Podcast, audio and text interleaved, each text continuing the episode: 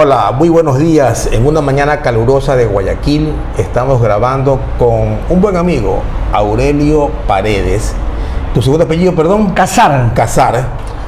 Un periodista de la vieja data, un periodista a la antigua, habitante del barrio Centenario desde 1965, cuando los perros se amarraban con eh, este, longanizas. Aquí es cuando las vacas se salían del camal y se metían a las casas.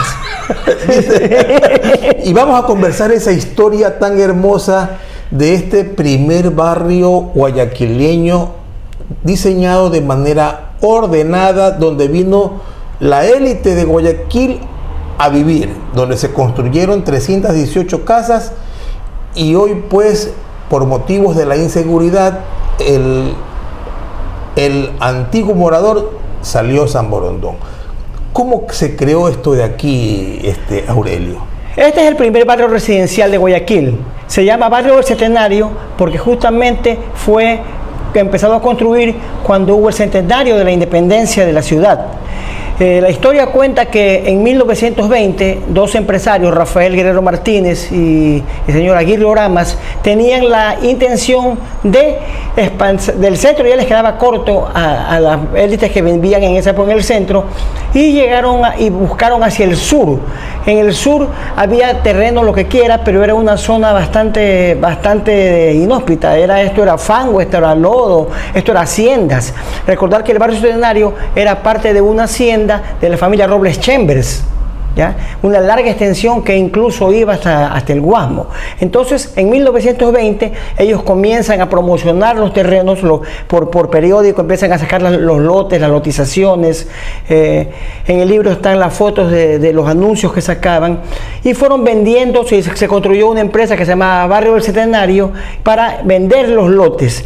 Los lotes venían ya pues con servicios básicos, eh, no había pavimentación, eso sí, y se comenzaron a vender. Y empezaron a ya con la primera llegada de los moradores en, los años 40. A partir de los años 40, esto ya se empieza a poblar y se comienza a hacer un barrio que era eh, tipo barrio hacienda, tipo casa hacienda, porque las casas eran muy, muy grandes, muy, muy, muy, muy grandes. Cuentan los primeros moradores que incluso había establos y la gente salía a pasear en caballos. Había quienes tenían su vaca y ordeñaban, su, y ordeñaban su misma leche. Estamos hablando de, los años 40. Años 40. Ese, ese Guayaquil añejo de antaño que no le da la espalda al río porque si bien buscan un lugar donde habitar, eh, eh, fangoso, porque eran haciendas, y al mismo tiempo quedaba pues el Jockey Club en los terrenos que ahora son del Colegio Cristóbal Colón. Y cerca al río. Exacto. Eh, el hipódromo Jockey Club quedaba ya en esa época por el lado del, forestal, el segundo Jockey Club. Varios de los terrenos del Jockey Club fueron comprados también para sentar el parque centenario y hacer una extensión porque cuentan los antiguos moradores que el, hipódromo que era muy inmenso, la pista que era por el, por el parque forestal llegaba hasta eh, más o menos en la calle El Oro, la calle, la calle Maracaibo, en, lo que era la, extensión. El parque forestal ocupa fácilmente ocho manzanas. Claro.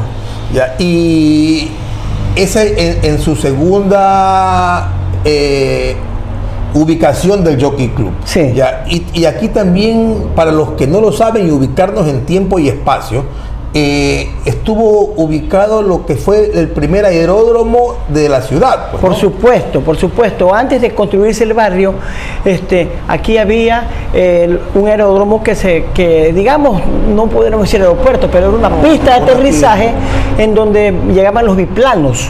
Aquí llegó el biplano, por ejemplo, del, biplano del telégrafo que era de los señores de Castillo. y lo piloteaba el piloto famoso Cosme Renela. aquí hacían este aquí se parqueaban, aterrizaba era la palabra correcta, los biplanos en esa época. O sea que esto fue un esto fue una pista de aterrizaje, fue hacienda, fue parte del hipódromo antes de utilizarse como barrio centenario. Qué linda historia.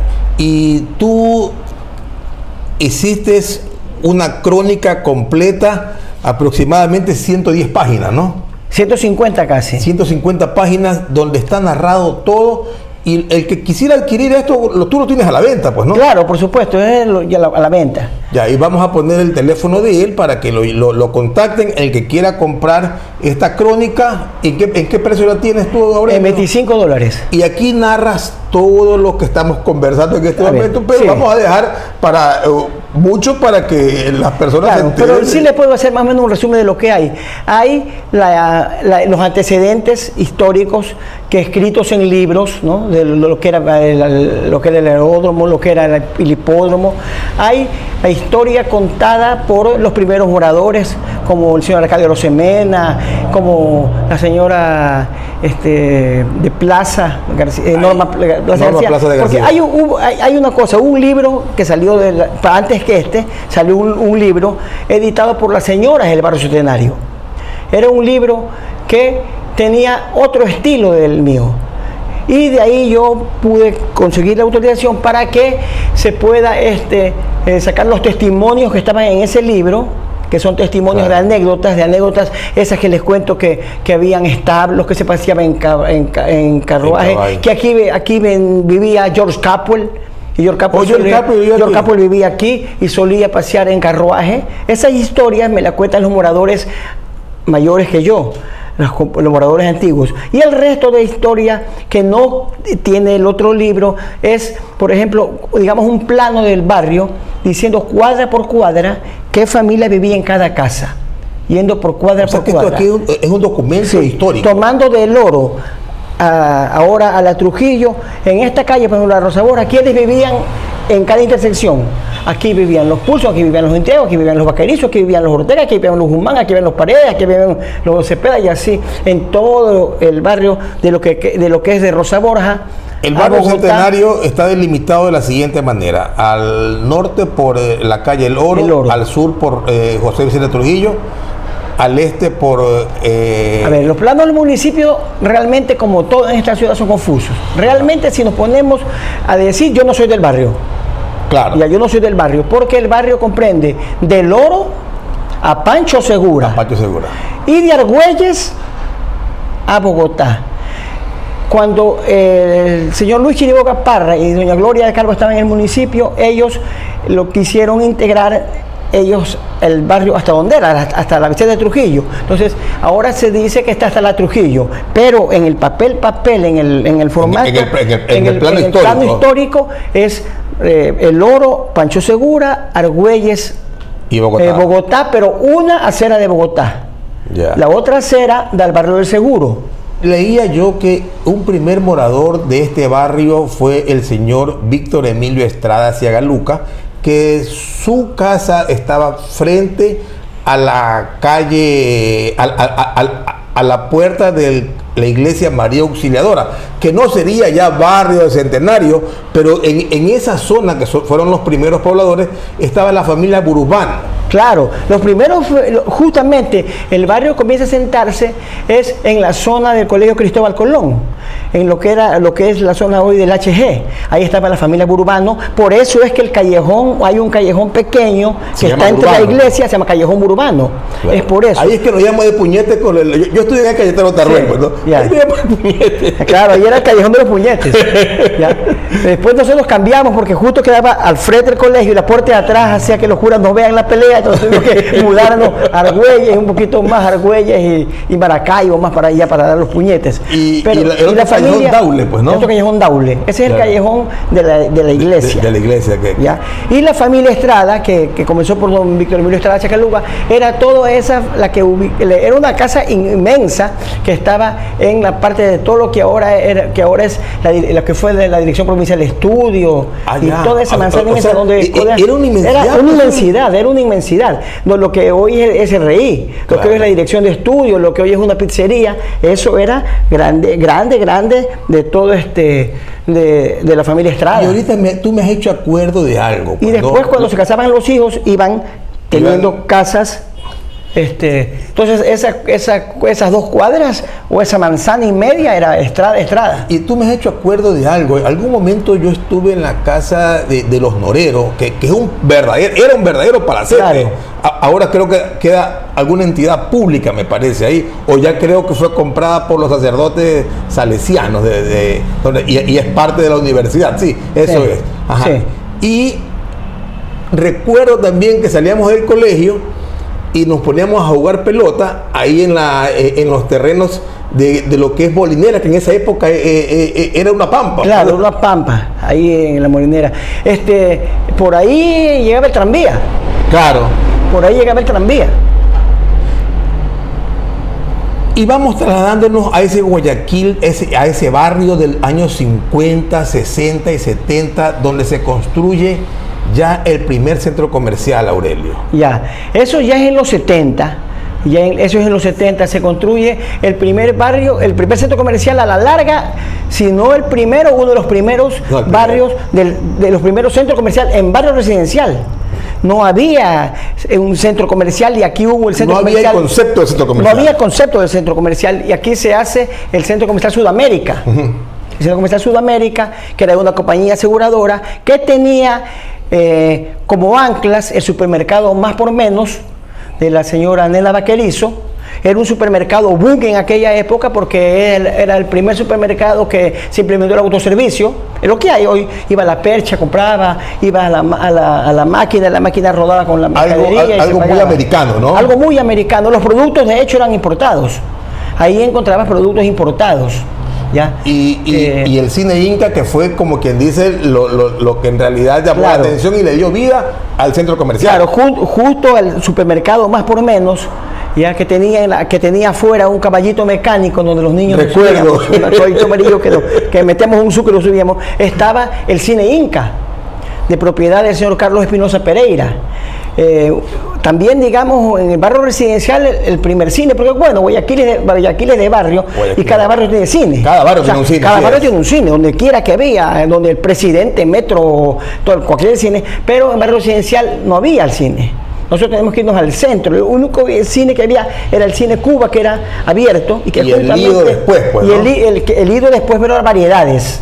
Claro quedaba más al barrio seguro. Al barrio seguro, correcto. A lo que es la calle Maracaibo. Y ya, hablando, ya estamos hablando ahí de los extramuros. Claro. ¿no? Y aquí se hace el Inca, el cine Inca, que tenía al lado suyo un, una fuente soda muy famosa que se llamaba Milcos. También de la señora Nenada que hizo, dueña del supermercado. Entonces, este. Cariñoso eh, era comprar ahí. Es, para la época sí. Para la época era cariñoso, pero más que cariñoso era muy, como, digamos, como exclusivo. Claro, pues era, era, era como estar ahí era, era, un tener una experiencia de vida. Claro, claro. Haber estado en el Milcos es una, una, experiencia de vida. Eh, eh, era clásico para los muchachos del barrio, para los jóvenes del barrio. Bueno, lo que pasa es que el cine y le dio mucha vida. Pues claro, a tomar. El cine le dio mucha vida, mucha vida al barrio, porque empezó a venir gente de todos lados. Claro. No solo venía gente centenario, venía gente de todos lados, de toda condición social, de todo estrato, venían al Inca a ver las películas. En la época que, que había cuatro funciones, Bermud, eh, Matinés, Especial y Noche. Especial y noche Después hicieron el cine continuo, que tú entrabas a las 2 y salías a las 10, si es que eras vago y te querías quedar ahí, en el aire acondicionado, repitiendo las películas cuantas veces fuera. Entonces, y claro, del Inca salías al Milco, o viceversa. Entonces ahí, claro, los milkshakes, las tortas de chocolate, los hot dogs, pero el Milco tenía una particularidad. Era un ambiente, de dos ambientes, abajo había un subsuelo, uh -huh, sí. y en el subsuelo era restaurante. Entonces yo me acuerdo que yo por las tardes iba solo a, a, a tomar milkshake, banana split, todo, y de noche, los fines de semana, iba con mis padres, mi hermana, al restaurante que quedaba abajo en el subsuelo, en donde se comía espectaculares. Yo ahí aprendí a comer filet miñón, por ejemplo. que yo le decía filet Muñoz. un filet Muñoz. Dame un filet Muñoz. Dame un filet Muñoz. y, y otras de, de, de, los negocios del barrio era una tienda misceláneos de unas señoritas plazas que vendían todo americano. Claro.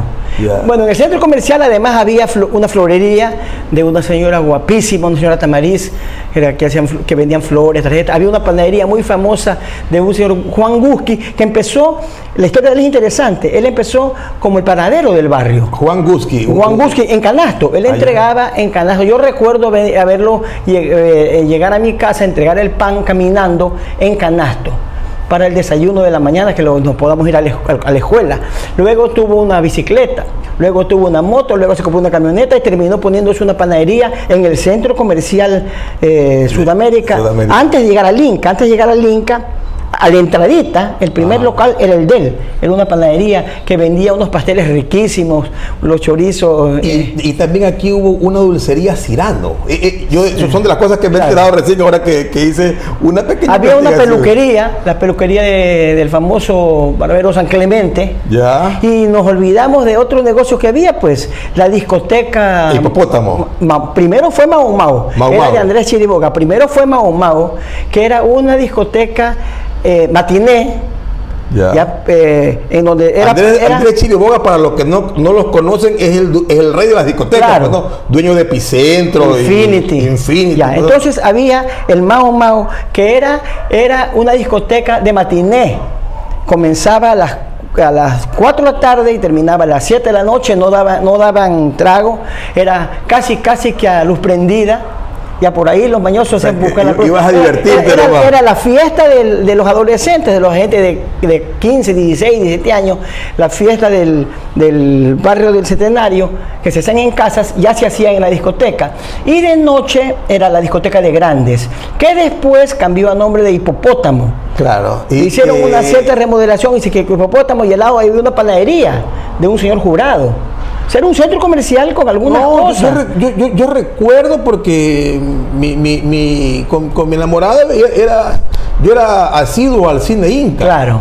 Ya, donde se veían y, y el sonido era diferente. Claro. Todo, todo era de. Es que además trajeron equipos especiales del sonido. De surround, que el surround, que yo le decía, el, a ponte pilas como el sensor round. Ahí era el sensor round. Y era el, el sonido ese, eh, en esa época. pero Era la pantalla más grande, era otro tipo de butacas, era alfombrado, con cortinajes Eso es de- de los Espinosa, ¿no? Es Guayaquil, de Carlos Inca y. Maya, ¿no? Carlos, claro, Carlos Espinosa Pereira. Entonces, claro, uno que acostumbrado a las butacas medio incomodonas de un cine cualquiera, digámosle el Tauro o el, o el Claro. presidente, venías acá y era otro tipo, y venía la subida, eh, Y uno, todo no, más. y uno no quería salir. pues. Claro, no quería salir, pues era el aire acondicionado. Y, y además que era un muñequeo, pues, era un muñequeo. Claro. Las chicas más hermosas de Guayaquil pasaban por ese centro comercial. Claro, no, no, eh, eh, eh, ese Guayaquil ido que no, ven, no volverá, del cual quedan este, lindos recuerdos, pero y ahora sigamos adentrándonos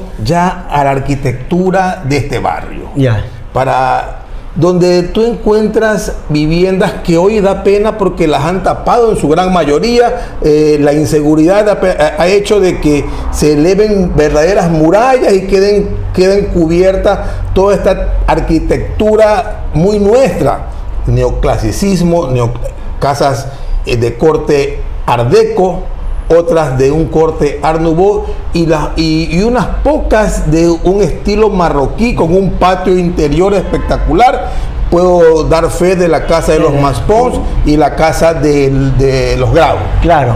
Lo- La clase del señor Grau y la casa del señor Maspón eran eso, el, con una plazuelta bonita, con una pila al medio, muy bonita. Yo tuve la oportunidad también de conocer esas casas. Era arquitectura italiana. Aquí vinieron muchos arquitectos italianos cuando hubo la construcción del cementerio, por ejemplo, y aquí hay casas que hizo el señor Escalamacaferri, hay esculturas del señor Emilio, del señor Emilio, Emilio Soro. Entonces, hay bastante construcción italiana alguna influencia española y aquí había casas maravillosas, algunas casas haciendas, pero eran maravillosas, era un espectáculo, era el Guayaquil lo que no había cerca, era el Guayaquil lo que no había cerca y tú podías... presidentes, alcaldes, gobernadores, todo lo mejor de, o sea, me refiero a lo mejor de la élite de la ciudad en que vivían tranquilos con las puertas abiertas y al aire libre. Claro, pues. mire, lo, lo- lo bonito de este barrio era que, bueno, aquí vivieron eh, dos presidentes de la República, el presidente Clemente Yerovín Daburo y el doctor Gustavo Nova Bejarano. Vivieron alcaldes como Jaime Nebot, de Harry Soria, vi- vivió, vieron presidente, vicepresidentes El- como... el- el mismo como- doctor- el mismo como doctor- señor Grau, pues. El señor, el alcalde Grau, este, eh, estuvo el doctor Vaquerizo Maldonado, estuvo este, también, eh, por ejemplo, gente perfecta como Nicolás Lapenti, deportistas. El dueño de. IFESA, la- la- Eh, la familia Pino, familia Pino, la familia Ortega, que son educadores, la familia Plaza, Lo- la lo- familia. lo- los de- Robles, eh, los- perdón, los, los- los- los, eh, Alvarado Robles. Al- Alvarado Roca. dueños de Coavisa. Alvarado Roca es el señor Don Javier. Don Javier, claro. Alvarado Robles son los hijos. Son los hijos. Vivían los Arosemena, vivían los Ray, vivían los Tanca. Don Arcadio, pues, ¿no? Don Arcadio, Una- vivía to- todo la institución, una institución. claro. Este, Norma Plaza de García, vivían los de ¿Y Prati. qué anécdota tienes tú de, de tantas vivencias que, que yo me imagino porque tú, tú- tú- tus palas eran al frente? pues? Claro, eh, vi- vivienda, este, anécdotas muchísimas. Anécdotas muchísimas, muchísimas porque mi vida la hice aquí. Entonces toda mi vida se transcurrió aquí. Lo bonito del barrio, lo que le iba a decir era, justamente era eso, que era, todo el mundo se conocía. Tú caminabas por la calle y te conocían todos los, los señores que hemos nombrado, nos conocían y bueno, con, reveren- con reverencia, buenas tardes, buenas tardes, buenas tardes, Ese mijito, ¿cómo está? ese Guayaquil que tardes. saludaba, ¿no? Entonces, Claro, ese- Guayaquil bueno, tú saludabas de todo, ¿ya? Eh, y a los mayores con reverencia, don señor Vaquerizo, don Arcadio, don Javier, hola mijito, ¿cómo está? Papá, Fui amigo de alguno de los hijos de ellos, entonces, pase, mijito. La señora salía, mijito, ah, comió, sí, ya comió, pero sí le quedó un sándwich, claro, un, ba- un batido, un sándwich, los amigos que jugábamos ahí, las, las empleadas domésticas que la- eh, eh, regaban los jardines y nosotros nos mojábamos la cabeza y tomábamos la manguera, o sea, y todo así, a visión de todo el mundo, todo, todo Y se sano, jugaba- todo- se- se- se jugaba en calle, se jugaba fútbol en la calle, índole en la calle, se hacía la vida en la calle. Por ejemplo, yo tenía, eh, y esto es una particularidad muy especial del barrio centenario. El barrio centenario, a pesar de, tener- de ser 26 manzanas, en, eh, había en cada, casi que cada esquina grupos, diferentes grupos. Ya. Por ejemplo, O cogía sea, la eh, calle... eh, eh, eh, la barriada. Cogía la calle Argüelles y en plena calle Argüelles, justo en el muro de la casa de, de, de doctor Gustavo Nova, paraba un grupo que le decíamos la esquina de Gustavo. Ahí paraban, este, eh, qué sé yo, Mario Borges, eh, los Trujillo, los Proaño. ¿ya? Caminabas una cuadra más allá y estaba la gente del Inca que eran los hermanos menores de los grandes que paraban en la esquina de Gustavo.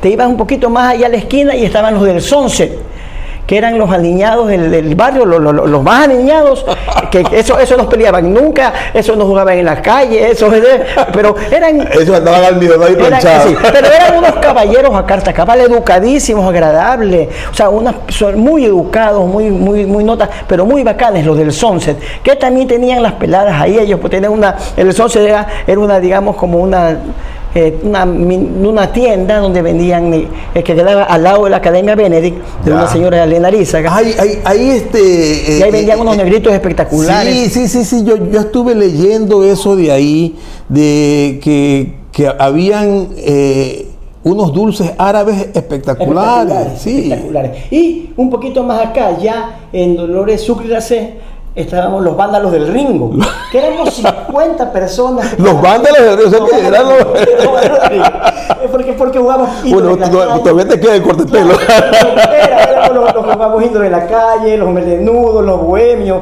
los de la- amanecidos jugando naipe, todo sano, todo Claro. sano. Pero era lo más, hacíamos campeonatos de de atletismo, campeonatos de atletismo entre nosotros, pero 100 metros, una cuadra. ¿Y con quién jugabas Cuatro- aquí? 400 metros, 400 metros, este, eh, la, vuelta a la manzana. El salto largo era, las, ¿te acuerdas que antes había en las calles, tenían, eran entre, como con brea. Entre Correcto, Entonces, ajá. el que llegaba a la otra brea era ese salto largo.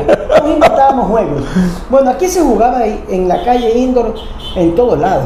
Por ejemplo, yo, como era medio pelotero, malo pero pelotero en fin, por ejemplo, aquí al frente de mi casa jugábamos con unos amigos, eh, Miguel Rodríguez, que era compañero de colegio mío, además, compañero de escuela, eh, los chicos de aquí al lado, los, chicos Cepeda, eh, Roberto Lascano, este, Miguel Rodríguez, y venían muchos de la Cuba.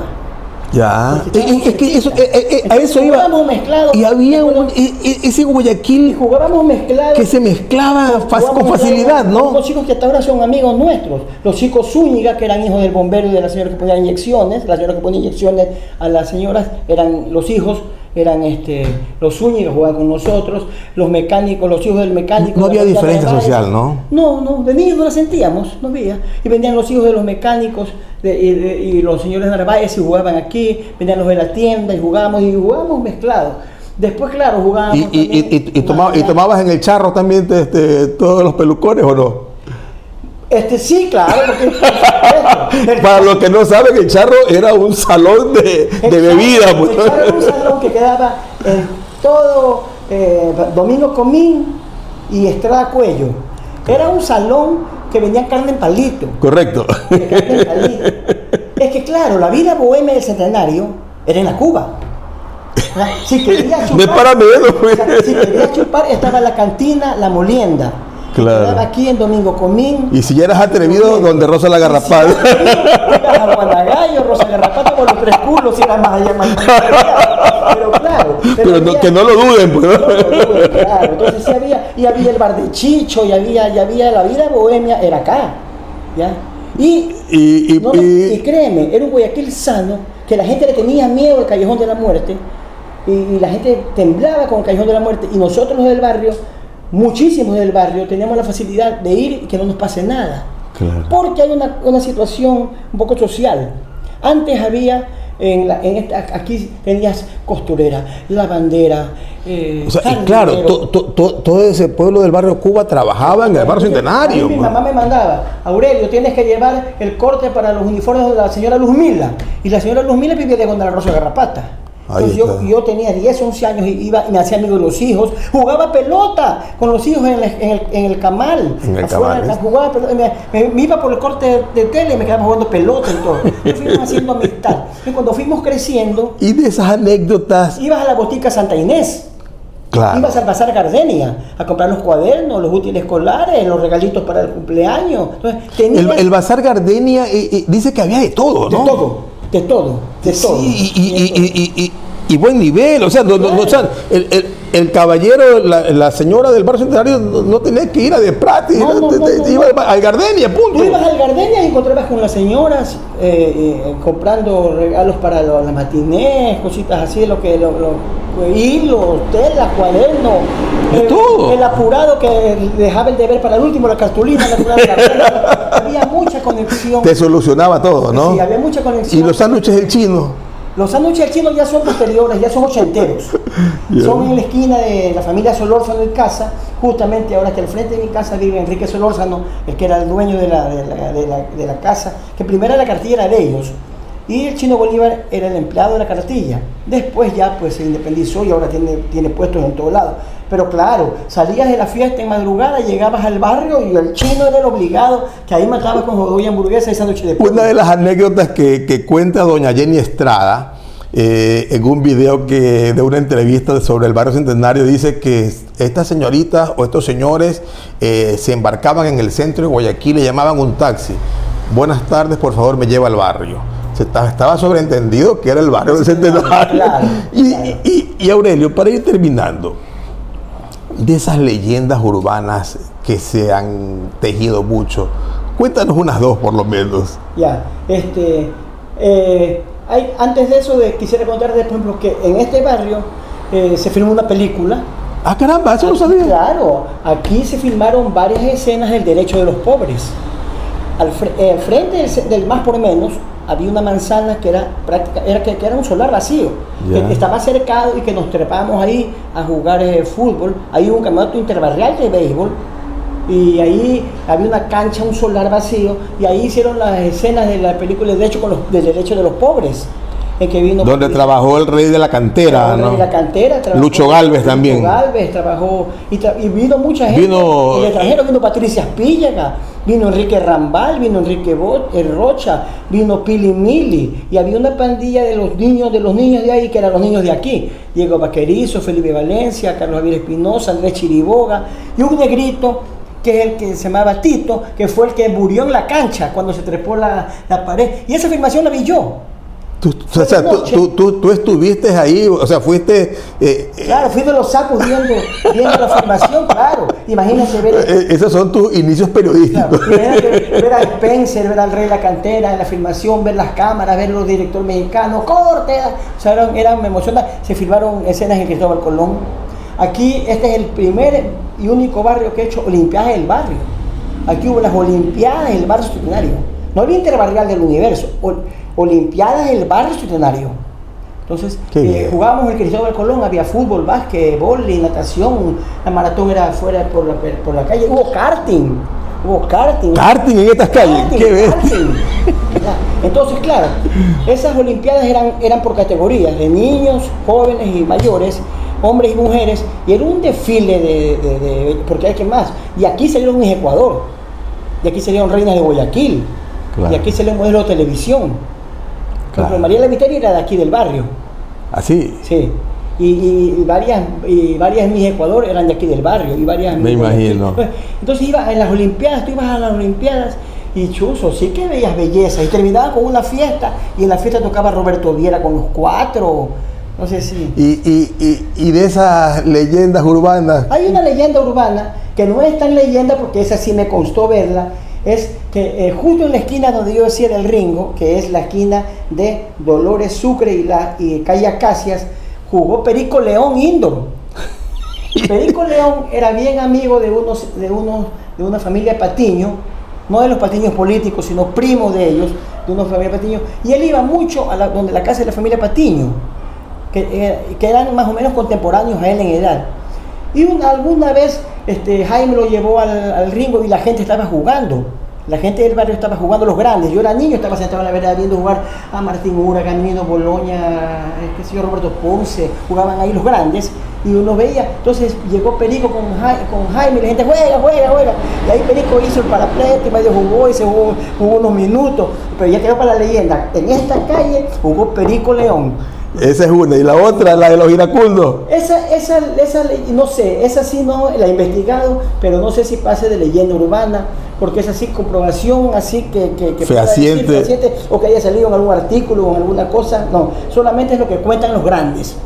Grandes que tienen hoy 70, 75 años.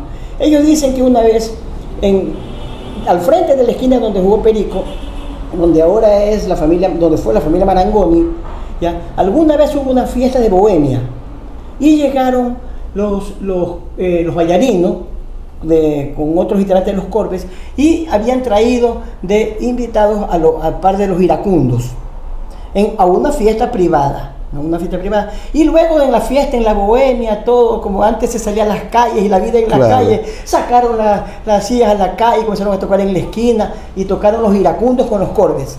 Esa es una leyenda urbana que eso sí te digo, comprobación fehaciente no tengo. No la tienes. Y, a los que se les podría preguntar ya no están, así que quedará en leyenda urbana. Pero bueno, ha sido lindo escuchar de tus labios lo, no una crónica más, sino vivencias. Ya, todas esas vivencias están combinadas aquí. Y que te sugerimos, ¿quieres conocer la historia del barrio centenario? Llama a Aurelio, conversa con él, cómprale este folleto, este libro, perdón, cómprale este libro y ten la plena seguridad de que le darás vida a la historia de ese Guayaquil que está a pocos años, en los años 50, 60 y se inició en 1920.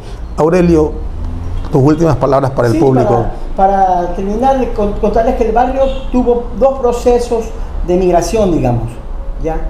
Eh, cuando los, las familias, cuando se hizo el norte, ya digamos Urdesa, Miraflores, Seibo, ya aquí al barrio le quedó corto el barrio porque obviamente los, los, jóvenes que hoy tienen 70 años crecieron, se casaban y tenían que ir a algún lugar porque ya no iban a vivir con los padres. Claro. Entonces escogieron el eh, Urdesa, eso, mira, ya eso por los 80 más o menos. Y luego ellos les pasa el mismo fenómeno, ¿ya? Y, con los señores mayores y se van a San Borondón.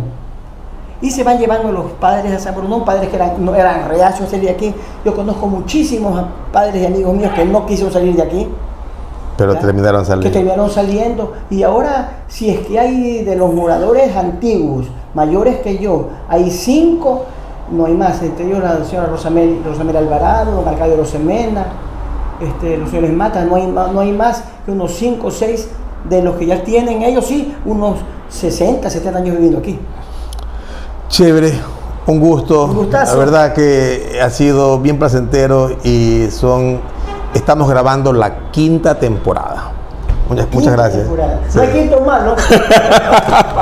en, en redes sociales eres muy famoso. Este, llegas mucho por, por vía WhatsApp, llegas mucho por al, al Instagram, mucho al Facebook. Eres famoso en redes sociales por esto de contar la historia, qué es la historia de la cola tropical, qué es la historia del Limber, qué historias así. ¿De dónde nace eso de contar historias? Que realmente es una labor que yo admiro, es una labor que yo me le saco el sombrero porque requiere su trabajo, su demanda, su esfuerzo de investigar todo. ¿Cuál es el gusto por la historia y qué siente Giovanni al contar la historia de Guayaquil eh, a través de la- a las nuevas generaciones? Mira, eh, ¿por qué nace este segmento? En primer lugar, en TikTok, donde nos acompañan ya casi 71 mil eh, personas que nos siguen.